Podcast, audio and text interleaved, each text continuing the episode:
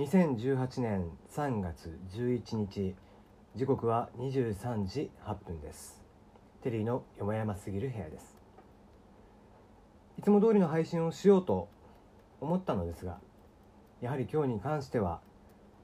この話をした方がいいだろうなと思い、えー、今話を始めました。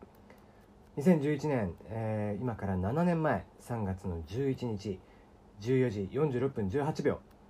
えー、宮城県を中心に、えー、東北地方の太平洋沖。こちらでマグニチュード9.0という、えー、日本の観測史上最大の地震が起きた日になります。あの日から今日で7年になりました。いまだ行方不明の方も2539名いらっしゃい死亡者1万5895名含めますと、えー、負傷者も含め2万4590名の方が被害に遭われました。前回半壊を合わせて約40万3000戸が建築物建築物としては倒壊全壊などを、えー、しています。停電世帯が800万戸以上。断水が180万戸以上。そしていまだに、えー、2018年2月13日時点で避難者の数がまだ7万3000人という、えー、それほど大きな地震があったわけです。僕は当日、えー、仕事で会社に行っていて、えーまあ、僕はですね実はもともと博多でも地震を、えー、体験したことがありました、うんえー、震度6強という地震をですね、えー、およそ1分半でしたかね、えー、そういう地震を、えー、体験していてその時の揺れ方にちょっと近かったんですね。およそ、えー、5分弱ぐらい揺れてましたかね。うん、最初揺れ始めてあなんか地震だねというとこだったんですがそこからどんどんどんどん強くなり、えー、30秒ぐらいした時には、えー、最大の地震になっていたと、えー、震度6強でしたね、え宮城では震度7ということで。そしてそれが5分間。その5分間がものすごく長く感じましたが5分間えー、揺れっぱなしと、まあ、もちろんその後に余震もありましたけどもね、うん。えー、ほとんどが死因としては津波に巻き込まれたことによる水死でしたね、えー、津波の中には大量の砂や海底のヘドロ、えー、重油など、えー、それが、えー、気管を詰まらせたり、えー、急に流れてくるものによって流されたりまだ3月ということで低体温などなど、えー、いろんなものが重なって、えー、水死というのが非常に死因としては多かったそうです。えー、当日の様子はいまだにやっぱりはっきりと覚えていますね。えー、5分間ずっと机のデスクの下に隠れていて、えー、揺れている中、えー、業務用のコピー機が、えー、あまりの揺れにトレイが全部開いていて、うん、そして、えーま、机の上のパソコンのね、えー、ディスプレイなどが倒れみたいな様子でした。まあ、えー、ビルの6階とかにいたので比較的、えー、まあまあ揺れていたんですね。えー、当日、まあ、僕はねその当時家族が、えー、いたのでで、えー、2人子供がいたんですけども、まあ、幸いにしてその、えー、時間というのはちょうど幼稚園にお迎えに行っている時間だったんですね。なので、えー、しかも幼稚園で確実に天気が良かったので校庭で遊んでいるっていうのが、えー、想像できたので、うんまあ、すぐすぐ、えー、どうせ電波は止まるだろうということで、えー、一旦会社から、えー、鹿児島にいる実家の父に連絡をしてで、えーと、おそらくこれから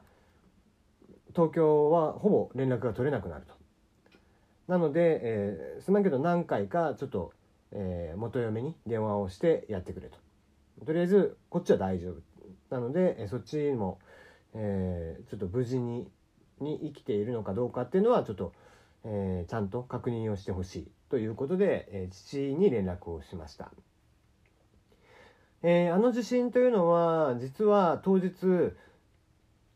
と、えー、宮城を中心になんですけども北海道から鹿児島の先まで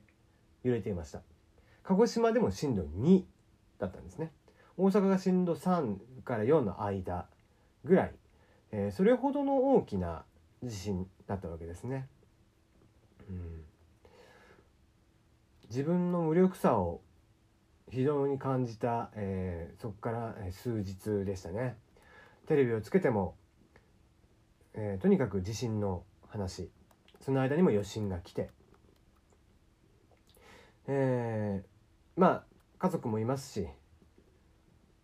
なかなかそのボランティアに行くとかいうこともできない。できることといえばツイッターでここで今避難の、えーと例えば炊き出しをしてますとかえー、ここにまだ取り残されている方々がいらっしゃいますみたいな話というのを、まあ、ツイートリツイートするなど、まあ、少しでもねその情報がちゃんと行き渡るようにっていうことぐらいしかできなかったのを覚えてますね。テレビでひたすらに地震の情報を見ながら、うん、何もできない自分っていうものに対してものすごく無力だなって思いながら過ごしていました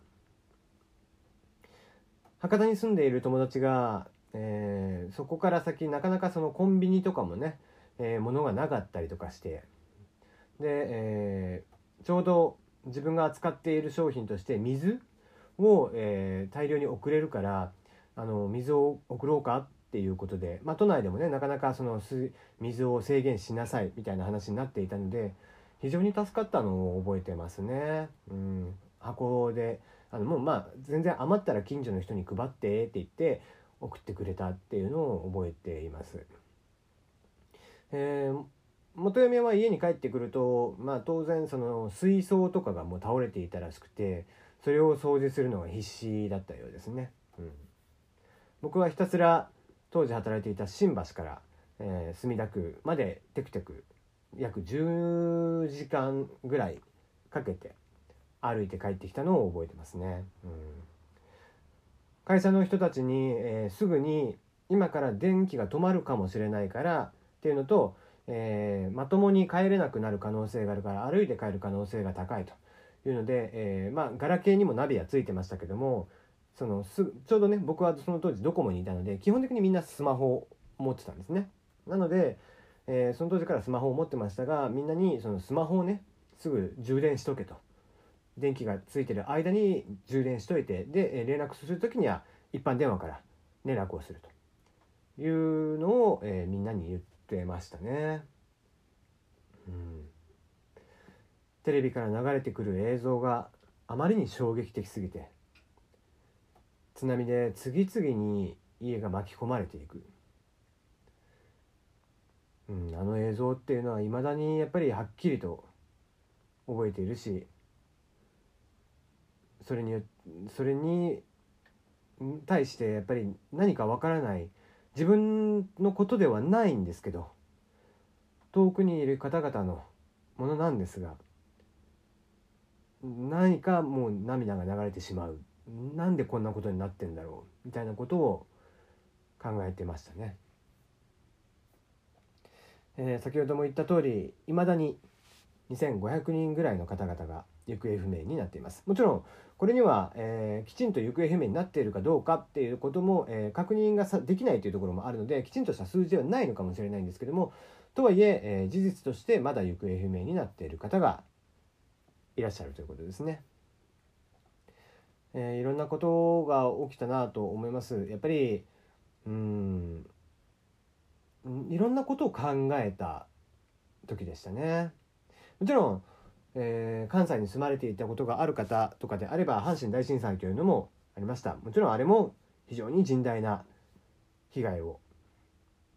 ありましたけどもやっぱりどこかねその場にいなければ実感が湧かないっていうのが人間っていうのはどうしてもあるんですよねだから毎年やってくる、えー、1月のえー、阪神大震災のことっていうのは、